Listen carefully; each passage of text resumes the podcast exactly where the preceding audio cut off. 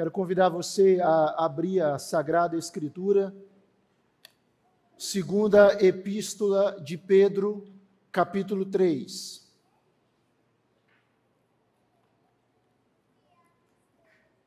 Segunda Epístola de Pedro, capítulo 3.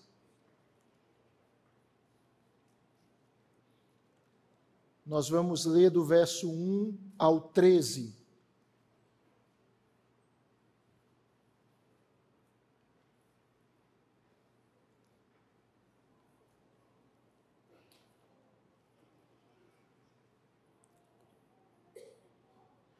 Segunda Pedro 3, de 1 a 13, diz assim a Sagrada Escritura. Amados, esta é agora a segunda epístola que vos escrevo. Em ambas procuro despertar com lembranças a vossa mente esclarecida, para que vos recordeis das palavras que anteriormente foram ditas pelos santos profetas, bem como do mandamento do Senhor e Salvador, ensinado pelos vossos apóstolos, tendo em conta, antes de tudo, que nos últimos dias virão escarnecedores com seus escárnios, andando segundo as próprias paixões e dizendo: Onde está a promessa da sua vinda? Porque desde que os pais dormiram, todas as coisas permanecem como desde o princípio da criação. Porque deliberadamente esquecem que de longo tempo houve céus, bem como terra, a qual surgiu da água e através da água pela palavra de Deus pela qual veio a perecer o mundo daquele tempo afogado em água.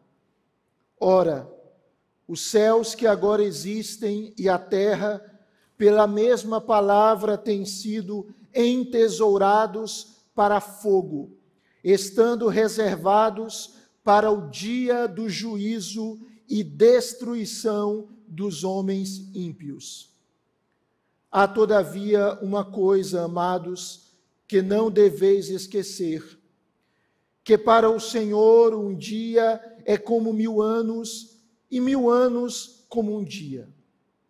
Não retarda o Senhor a sua promessa, como alguns a julgam demorada, pelo contrário, ele é longânimo para convosco, não querendo que nenhum pereça, senão que todos cheguem ao arrependimento.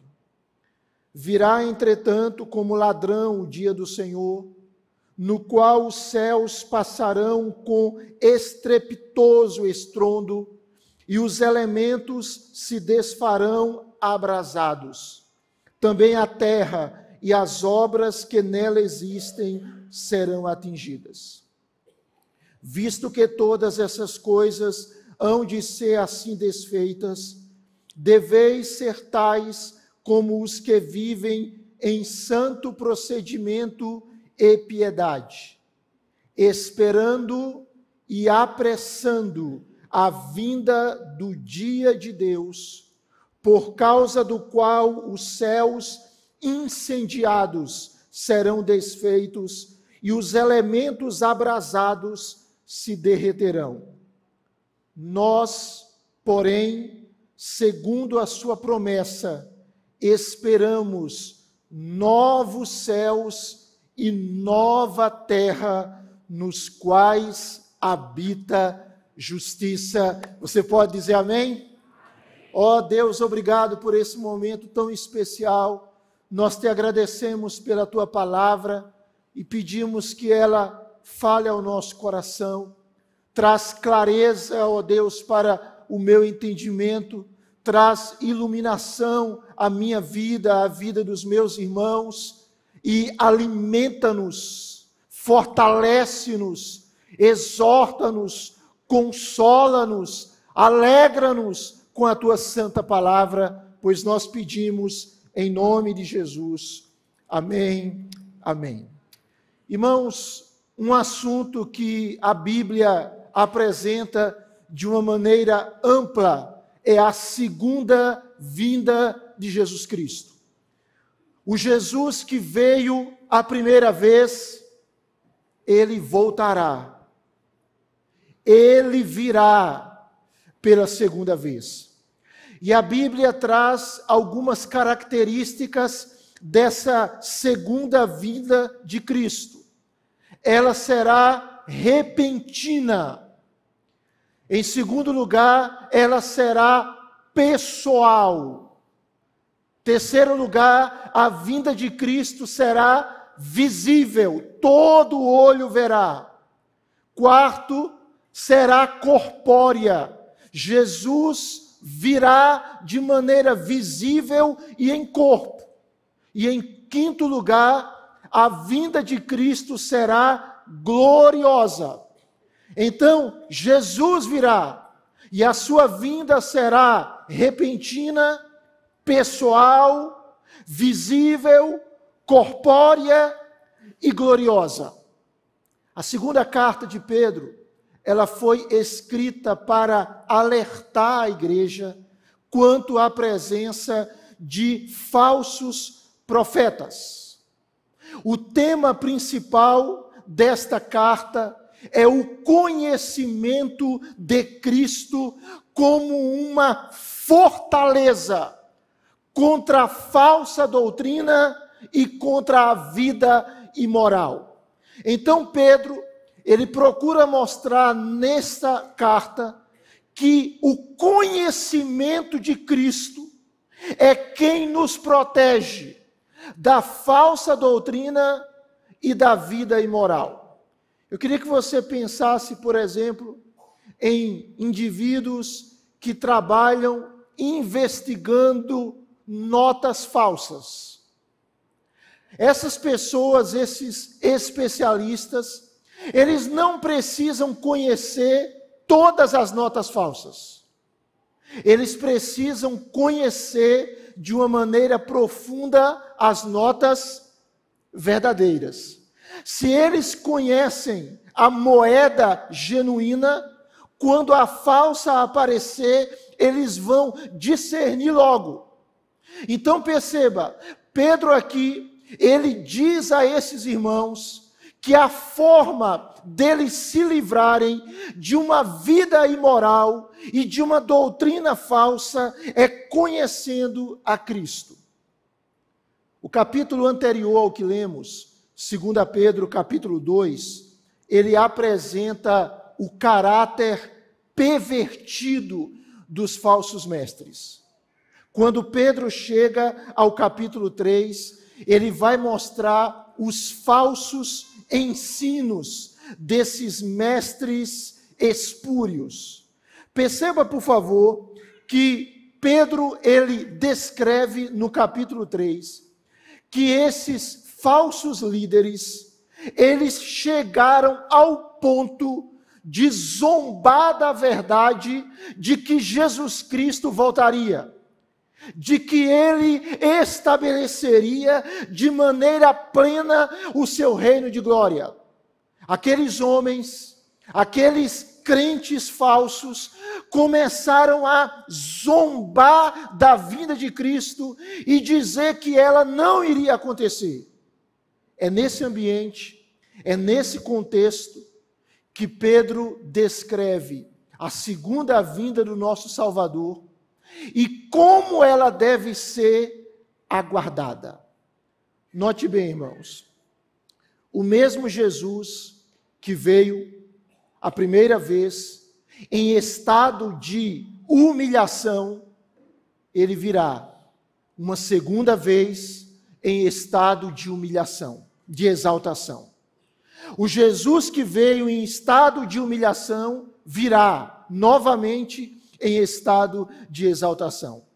O Jesus que veio para apresentar a mensagem da salvação pela graça na primeira vez, ele virá uma segunda vez para julgar. E ele vai julgar com absoluta justiça. Diante disso, como nós devemos aguardar a segunda vinda de Cristo. E eu quero pensar em três aspectos centrais nesta manhã. Cristo voltará. Isso é um fato.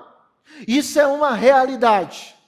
Como eu e você devemos aguardar esse dia? Em primeiro lugar, o apóstolo Pedro nos ensina a crermos na palavra de Deus a crermos na palavra de Deus. Eu quero que você acompanhe comigo inicialmente do verso 1 ao verso de número 7. Perceba, por favor, no texto bíblico, que no versículo 1 e 2, Pedro inicia o seu argumento dizendo que a doutrina da segunda vinda de Jesus, ou do dia do Senhor, ela não foi inventada pelos apóstolos, mas os profetas e o próprio Jesus falaram sobre essa doutrina. É isso que Pedro diz no verso 1 e no verso 2. Perceba que ele descreve que esta é a segunda epístola que ele está escrevendo àqueles irmãos e que em ambas ele busca despertar com lembranças a mente esclarecida daqueles irmãos. E eles deveriam recordar, lembrar das palavras que foram ditas anteriormente, por quê, irmãos? Perceba, pelos santos profetas bem como do mandamento do Senhor e Salvador, ensinado pelos vossos apóstolos. Note bem, Pedro está dizendo o seguinte: a vinda de Cristo é uma doutrina ensinada. O dia do juízo final foi falado pelos profetas. Quando você lê Isaías, Jeremias, Daniel, Amós, Zacarias, todos eles falam sobre isso. Mas não apenas os profetas do Antigo Testamento. Jesus Cristo falou sobre a sua segunda vinda. Mateus 24 e 25, onde temos o sermão escatológico, o sermão que trata sobre as últimas coisas de Jesus, lá no Monte das Oliveiras, Jesus fala também sobre a sua segunda vinda. Quando nós lemos o Novo Testamento, os escritos dos apóstolos, os apóstolos fazem aproximadamente 300 referências à segunda vinda de Cristo. O que que isso nos ensina, irmãos? Isso nos ensina algo precioso. A história não está desgovernada. A história não está à deriva. O mundo, por mais que a gente olhe e perceba tanta confusão, o mundo não está sem direção. A história caminha para um propósito, para uma consumação. E o fim da história já está escrito. O fim da história já está determinado. E sabe qual é o fim da história? O fim da história, que na verdade é a introdução de uma nova história da eternidade. O fim da história é a vitória retumbante de Jesus Cristo e da sua igreja. Esse é o fim da história.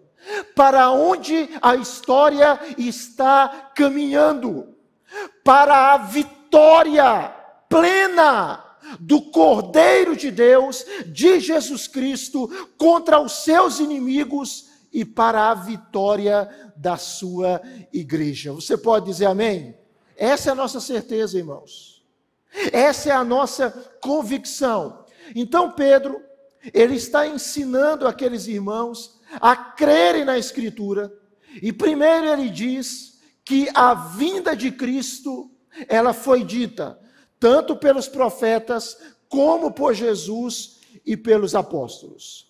Vá, por favor, para o verso 3 e verso de número 4, que Pedro então, ele vai mostrar que os falsos mestres, eles não somente negavam a verdade da segunda vinda de Cristo, mas eles também zombavam dessa verdade. Por favor, olhe comigo verso 3 e verso 4. Pedro diz que antes de tudo, nos últimos dias. O que são os últimos dias? Os últimos dias é todo o período compreendido entre a primeira vinda de Cristo e a sua segunda vinda. Ou seja, nós estamos nos últimos dias há dois mil anos. Todo o período que compreende a primeira vinda de Cristo até a sua segunda vinda são os últimos dias. Pedro, então, ele diz que nos últimos dias virão escarnecedores, zombadores com os seus escárnios. E esses homens têm uma característica: eles andam segundo as suas próprias paixões. E eles dizem, verso 4: onde, onde está a promessa da sua vinda? Porque desde que os pais dormiram, todas as coisas permanecem como desde o princípio da criação. Note que Pedro está dizendo que os falsos mestres, eles são evidência dos últimos dias. E eles zombavam. Eles zombavam da ideia de inferno, de julgamento. O texto chama de escarnecedores. Tem um teólogo chamado Simon Kistemacher, que ele faz uma diferença entre zombadores e escarnecedores. E ele diz que zombaria retrata frivolidade. Mas estes homens aqui, eles não apenas zombavam, eles escarneciam. E o que é escárnio? É um pecado intencional.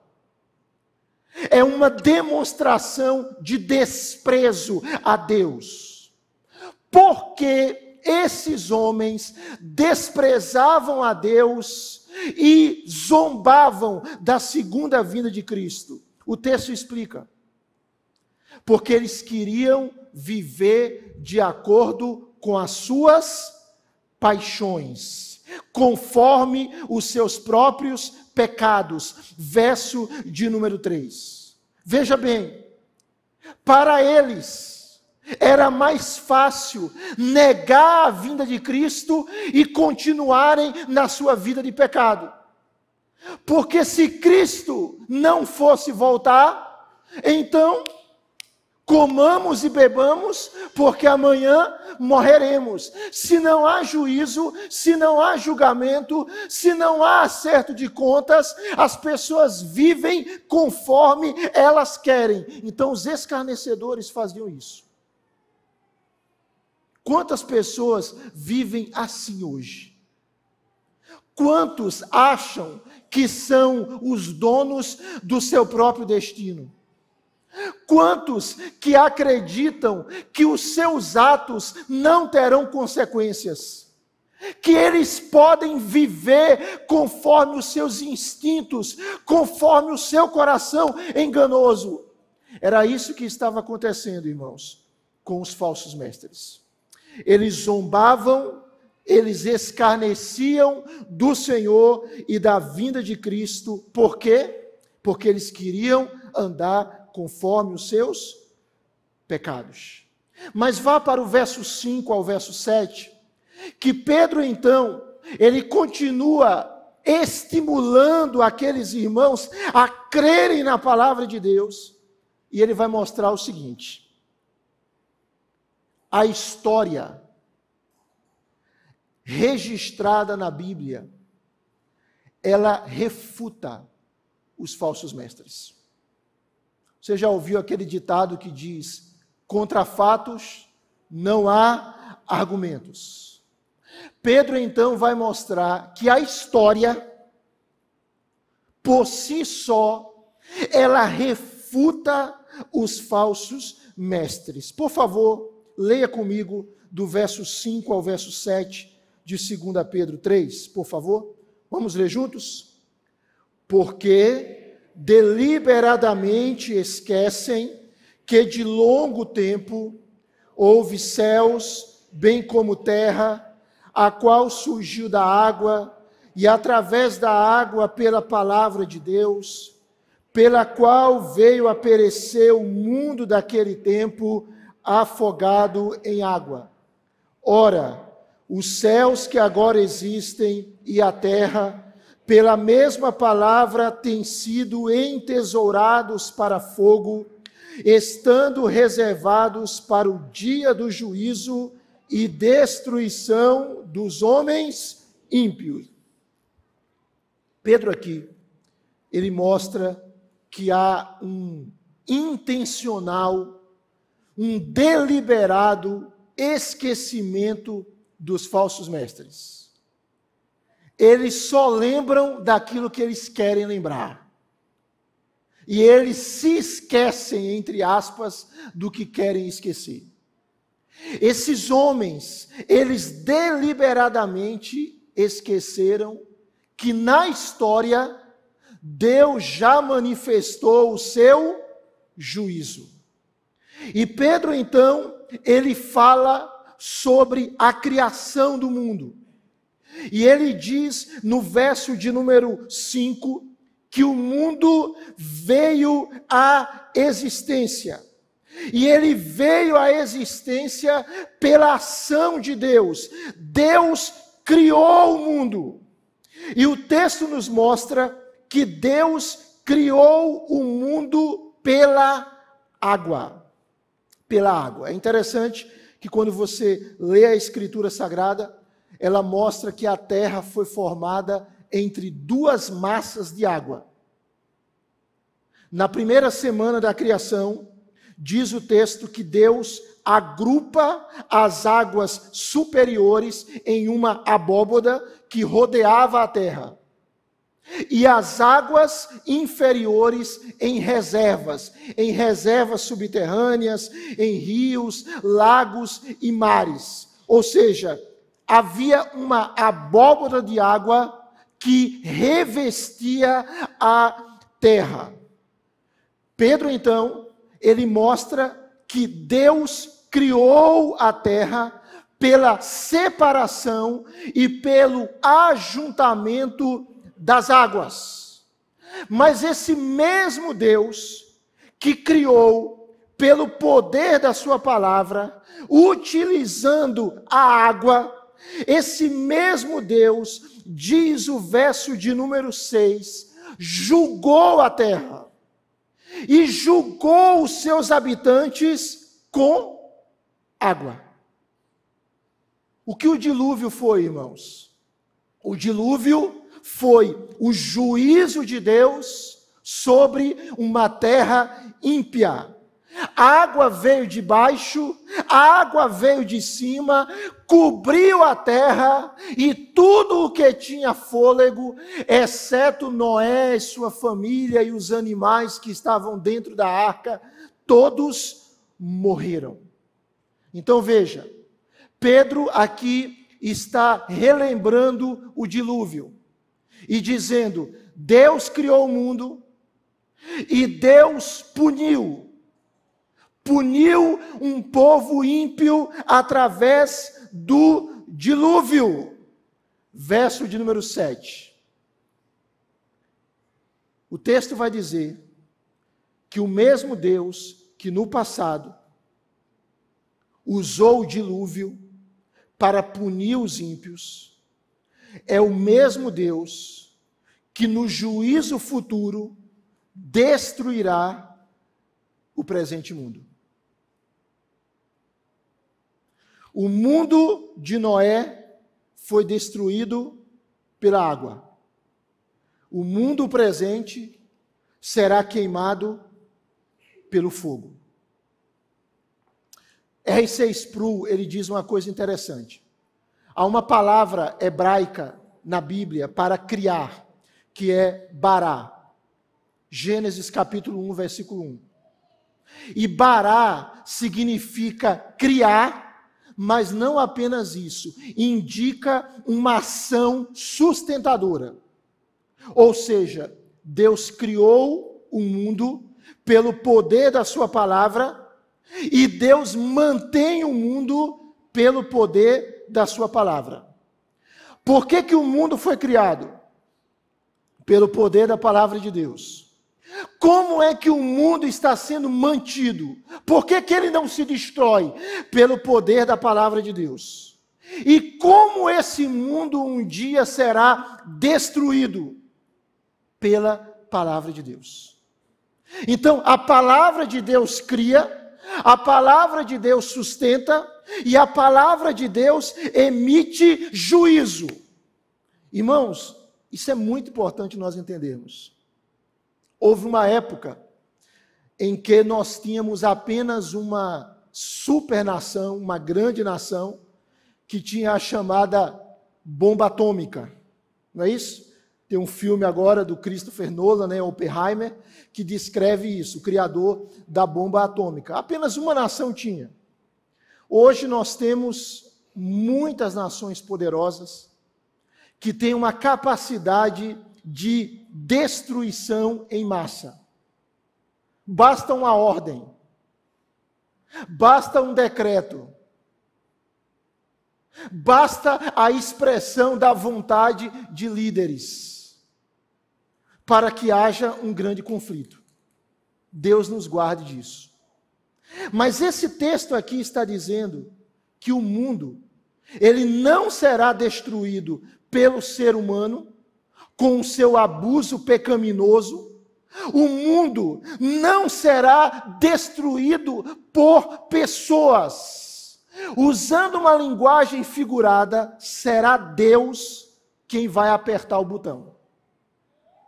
Será Deus quem irá exercer o seu juízo antes de criar novos céus e nova terra.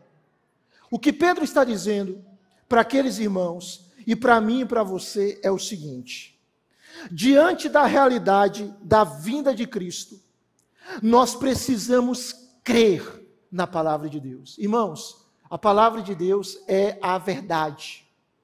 Irmãos, a palavra de Deus não pode mentir. O Deus que é o autor desta palavra, ele é fiel.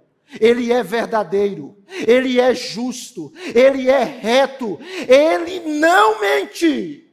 Como nós esperamos o dia glorioso da segunda vinda de Cristo? Primeiro, crendo na palavra de Deus. Segundo lugar, do verso 8 ao verso 10, Pedro diz o seguinte: conheça o caráter de Deus. Não somente creia na palavra dele, mas conheça o seu caráter. Vamos para o verso 8 até o verso 10, irmãos, por favor. Os irmãos continuam aqui comigo, você pode dizer amém, por favor? Amém. Vamos lá, verso 8 ao verso 10. Queria convidar você para ler junto comigo esse texto. Vamos ler? Há, todavia, uma coisa, amados, que não deveis esquecer: que para o Senhor um dia é como mil anos, e mil anos como um dia. Não retarda o Senhor a sua promessa, como alguns a julgam demorada, pelo contrário, ele é longânimo para convosco, não querendo que nenhum pereça, senão que todos cheguem ao arrependimento. Virá, entretanto, como ladrão o dia do Senhor, no qual os céus passarão com estrepitoso estrondo, e os elementos se desfarão abrasados. Também a terra e as obras que nela existem serão atingidas. Amém. Os escarnecedores eles zombavam da segunda vinda de Cristo. E qual o argumento que eles utilizavam? O tempo. Eles diziam assim: desde que o mundo é mundo, nada mudou. As coisas permanecem do mesmo jeito, da mesma forma. Algo que alguns estudiosos chamam de uniformitarianismo. O que é o uniformitarianismo? É a ideia que diz o seguinte: que todos os fenômenos naturais têm funcionado de modo uniforme no decorrer da história. Nada muda. As leis continuam funcionando da mesma forma. Era essa a lógica dos falsos mestres. Desde que o mundo é mundo, as coisas permanecem como estão. Ou seja, eles usavam o argumento do tempo. Pedro, então, ele refuta isso. E ele vai mostrar o caráter de Deus, e ele diz em primeiro lugar que Deus é eterno. E porque Deus é eterno, o tempo para Deus funciona de uma maneira diferente. Pedro, quem sabe fazendo referência a Salmo 90, versículo 4, ele diz que um dia para o Senhor é como mil anos e mil anos é como um dia. Note bem, irmãos. Toda a nossa perspectiva é condicionada a tempo. Nós sempre pensamos cronologicamente. Ontem, hoje, amanhã. Passado, presente e futuro. Não é verdade? Por quê? Porque nós somos sujeitos temporais. Só que Deus, Ele está acima do tempo. Como é que Deus vê as coisas? Deus as vê no seu eterno agora. Deus está no passado, Deus está no presente, Deus está no futuro, Ele é eterno. Ele não está limitado a tempo, Ele não está limitado a época. Para Ele não tem passado, nem tem futuro, Ele vê absolutamente tudo. Então, Pedro, primeiro lugar, ele diz: o Senhor é eterno. O tempo, na perspectiva de Deus, é diferente. Segundo lugar, verso de número 9, Pedro afirma que Jesus ainda não voltou, porque Deus é longânimo. Longânimo. Irmãos aqui que têm mais tempo de igreja, ou que já leram alguns materiais, já perceberam como em várias épocas da história pessoas diziam: Jesus vai voltar nessa geração. Não passará esta geração. Você lembra daquela história, não é história, né? Aquela história que pessoas diziam o seguinte, né? a mil chegará. Mas de dois mil, do ano 2000, não passará. Já viu isso?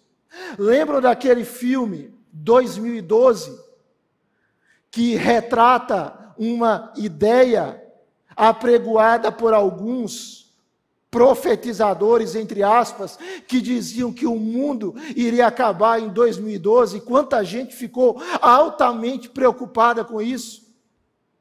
Não acabou. Não acabou.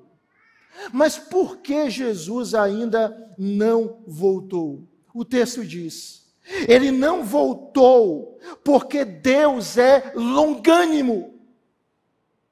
Deus é absolutamente paciente. Deus não quer que os pecadores pereçam, diz o texto, mas que eles se arrependam e sejam salvos. O que, que o texto está dizendo? O que o texto está dizendo é o seguinte: que Jesus só irá voltar quando o número total dos eleitos se completar. O Senhor está falando aqui o seguinte: que Deus está aguardando que o último eleito, que o último membro do seu povo seja chamado, que a última ovelha seja inserida no rebanho do Supremo Pastor. É isso. É isso, irmãos. Olha o que o texto está dizendo. O Deus que controla a história, ele ainda não voltou na pessoa do seu filho, porque ele está chamando o seu povo. Ele está vocacionando aqueles pelos quais ele morreu. Ele está salvando a sua igreja. Ele está resgatando seus eleitos. Ele está fazendo isso. Quando esse número se completar, os céus se abrem e Jesus Cristo volta em glória. Irmãos, que Deus maravilhoso é isso. Esse Deus cheio de paciência, cheio de longanimidade. Esse Deus que insiste com a gente apesar da gente. É um Deus longânimo. Mas observe que o verso 10, ele apresenta um outro aspecto do caráter de Deus. Ele mostra a sua soberania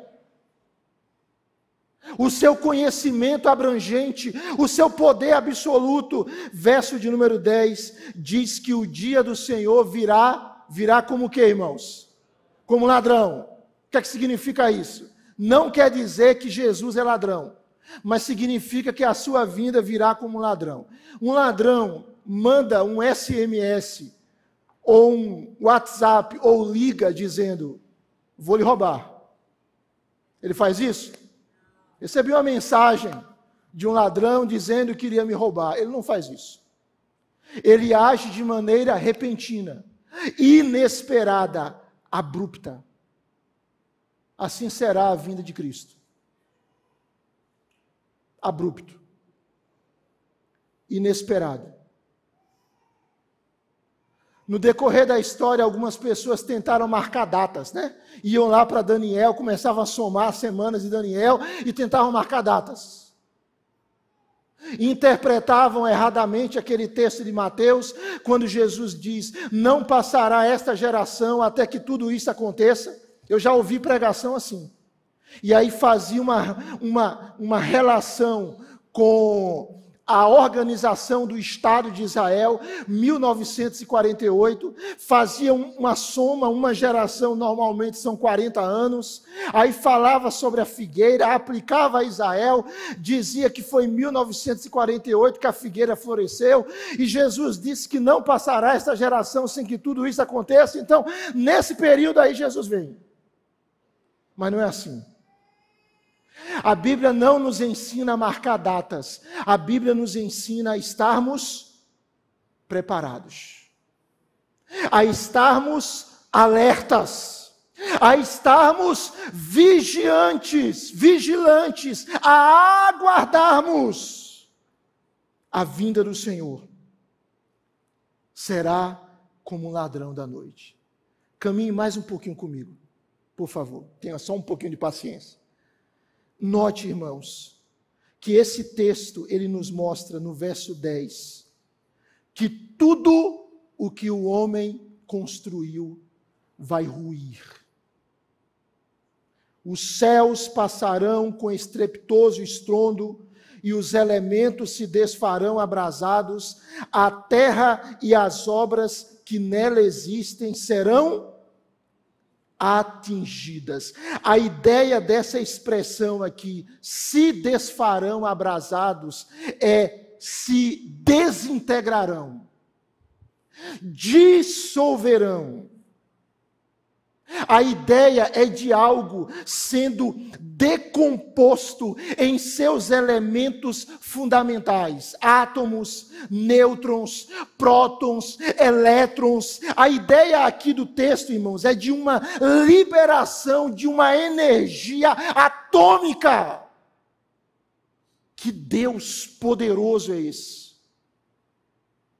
e os elementos se desfazendo de forma abrasada, ou seja, Deus vai incinerar o universo e vai desintegrar a matéria como nós a conhecemos. é um Deus soberano. Segundo lugar, Pedro diz o seguinte: diante da realidade da vinda de Cristo, conheça o caráter de Deus.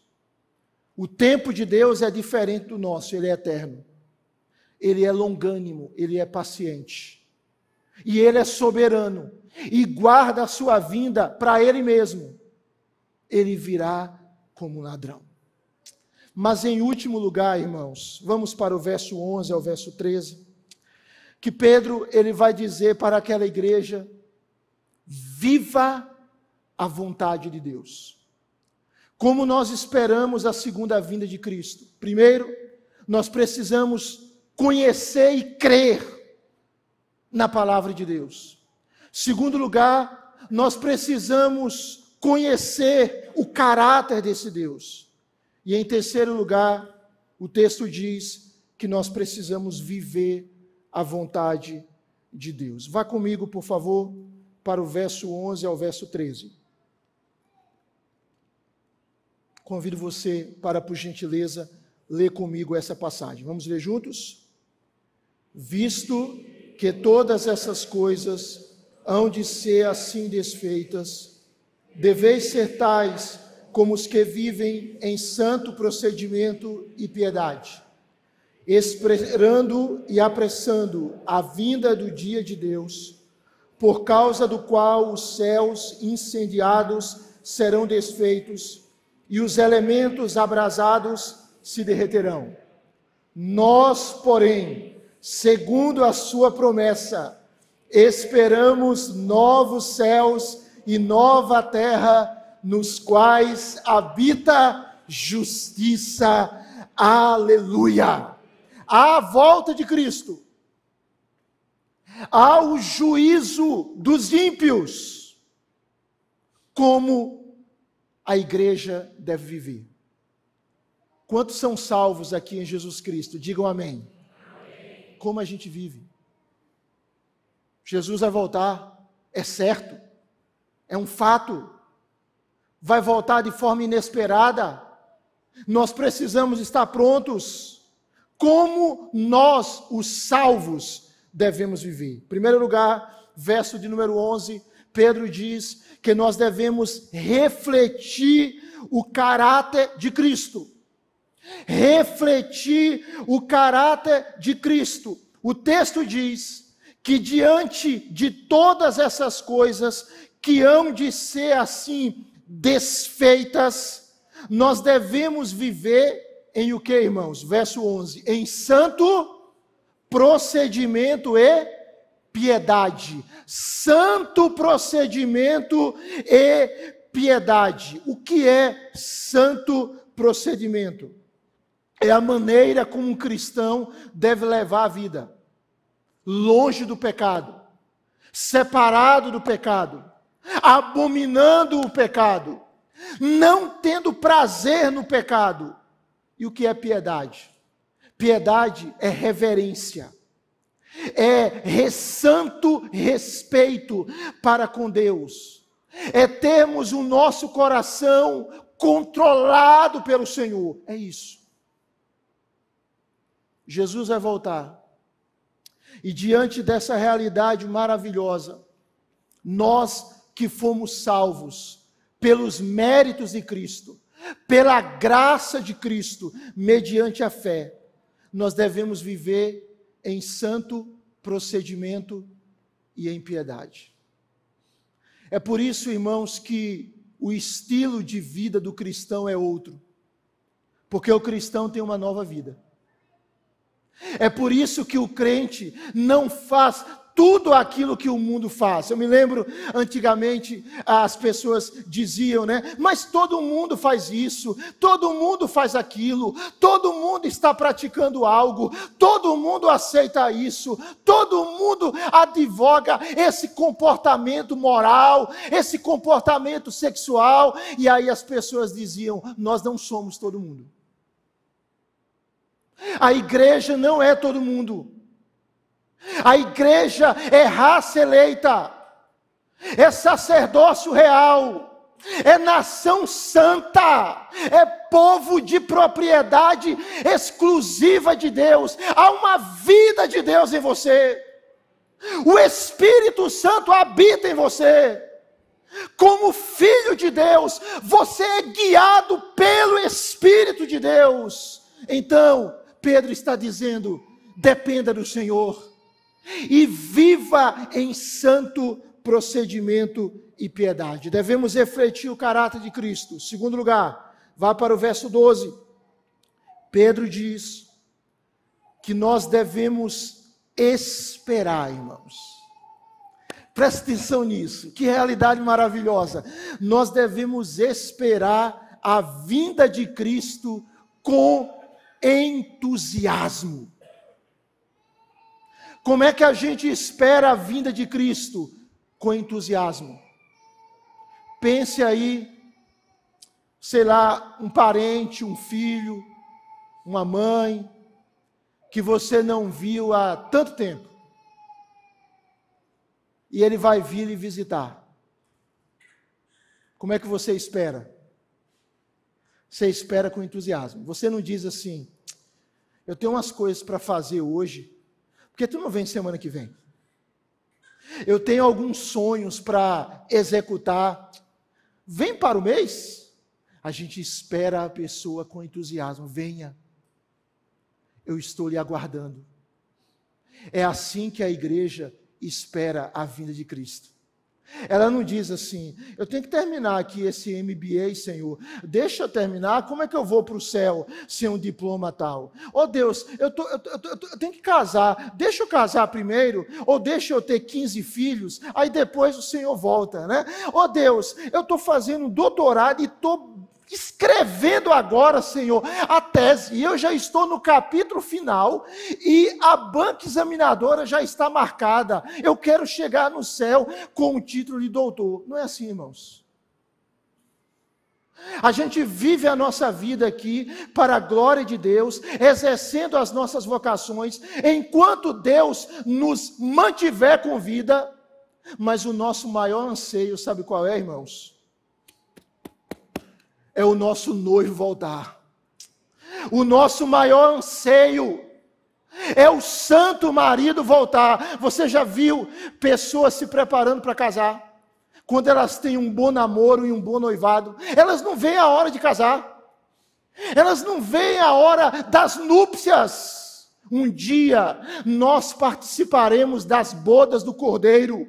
Um dia o nosso noivo voltará. Um dia Jesus voltará para arrebatar o seu povo. E nós viveremos com Ele para sempre, em uma terra restaurada, em um universo renovado, purificado pelo fogo. E nós esperamos isso. E nós aguardamos e nós ansiamos, e nós dizemos: Maranata, ora vem, Senhor Jesus. É isso, irmãos. Você pode dizer aleluia? É isso, é isso. Estamos prontos, Senhor. Pode voltar. Pode destruir todo o mal, todo o pecado, pode voltar.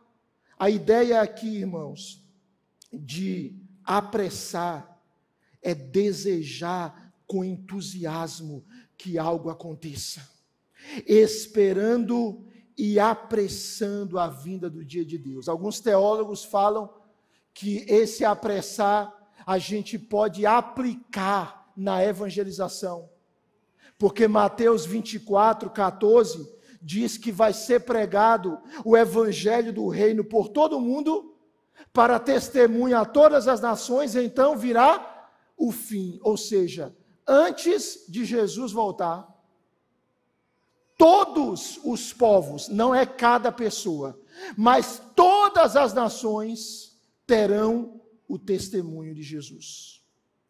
Bem, em último lugar, verso 13, Pedro ensina que nós devemos aguardar desejosamente um novo universo, um universo eterno e um universo maravilhoso.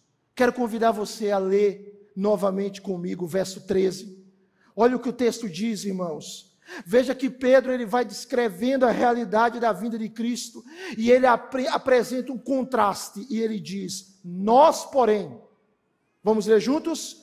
Segundo a sua promessa, esperamos novos céus e nova terra nos quais habita a justiça. Veja, esse derretimento dos céus e da terra pelo fogo não é uma tragédia para a igreja. É uma bênção. É Deus renovando o mundo, purificando o mundo pelo fogo. É o início de uma eternidade gloriosa. O que Pedro está dizendo é que um dia, irmãos, preste atenção nisso, todo vestígio de pecado será destruído. Toda maldade será vencida. Toda marca de pecado será banida. O paraíso será restaurado. Nós não iremos mais ver violência, injustiça, corrupção, crianças e adultos mendigando pelas ruas. Nós não iremos mais ver nenhuma maldade.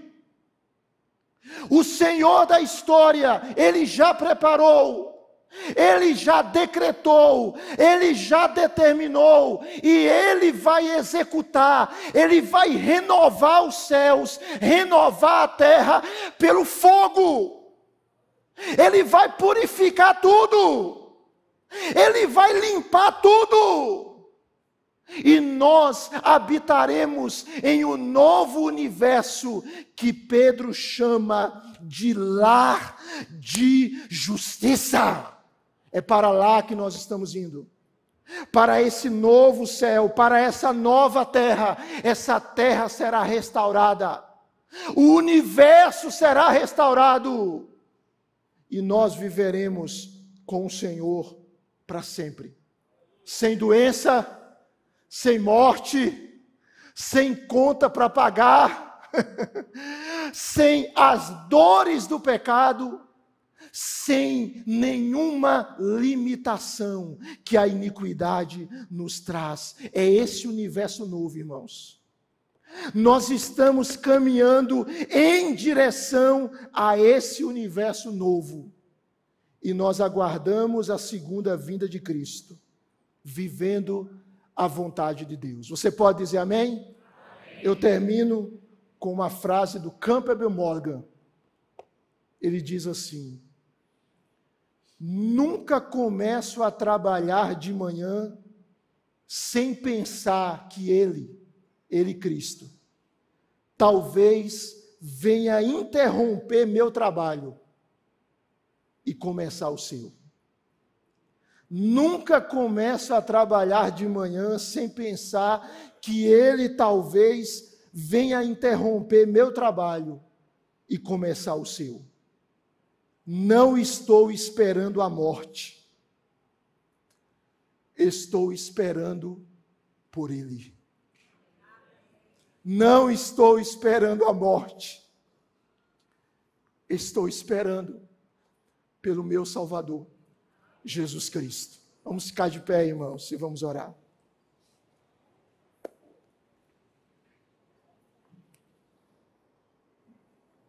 Quantos recebem a palavra do Senhor, digam amém. amém. Vamos orar, irmãos.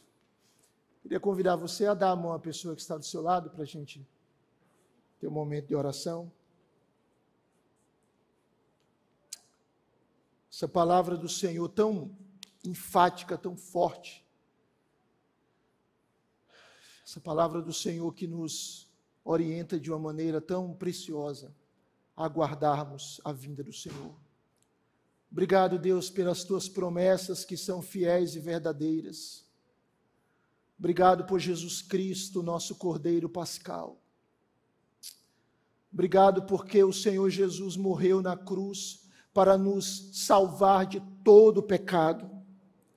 Obrigado, Deus, porque nós podemos olhar para o futuro não com o nosso coração cheio de medo, mas repleto de esperança.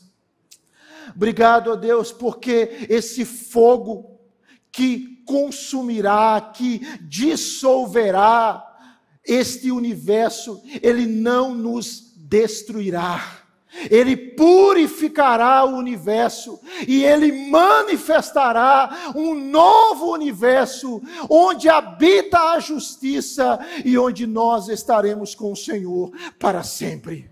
Oh Deus, que isso alegre o nosso coração. Oh Deus, que isso estimule a nossa alma a viver mais e mais para ti. Traz consolo, traz refrigério diante de um mundo tão caótico, que possamos ter a certeza que o nosso Deus reina, que o Senhor governa e que o destino é a vitória retumbante de Cristo e da sua igreja. Maranata, ora vem, Senhor Jesus. No nome dele oramos. Amém. Que a graça de nosso Senhor e Salvador Jesus Cristo, o amor de Deus, o nosso Pai, a comunhão, a consolação e o poder do Espírito seja sobre todos nós, desde agora e para todo sempre. Amém e amém. Vamos cantar.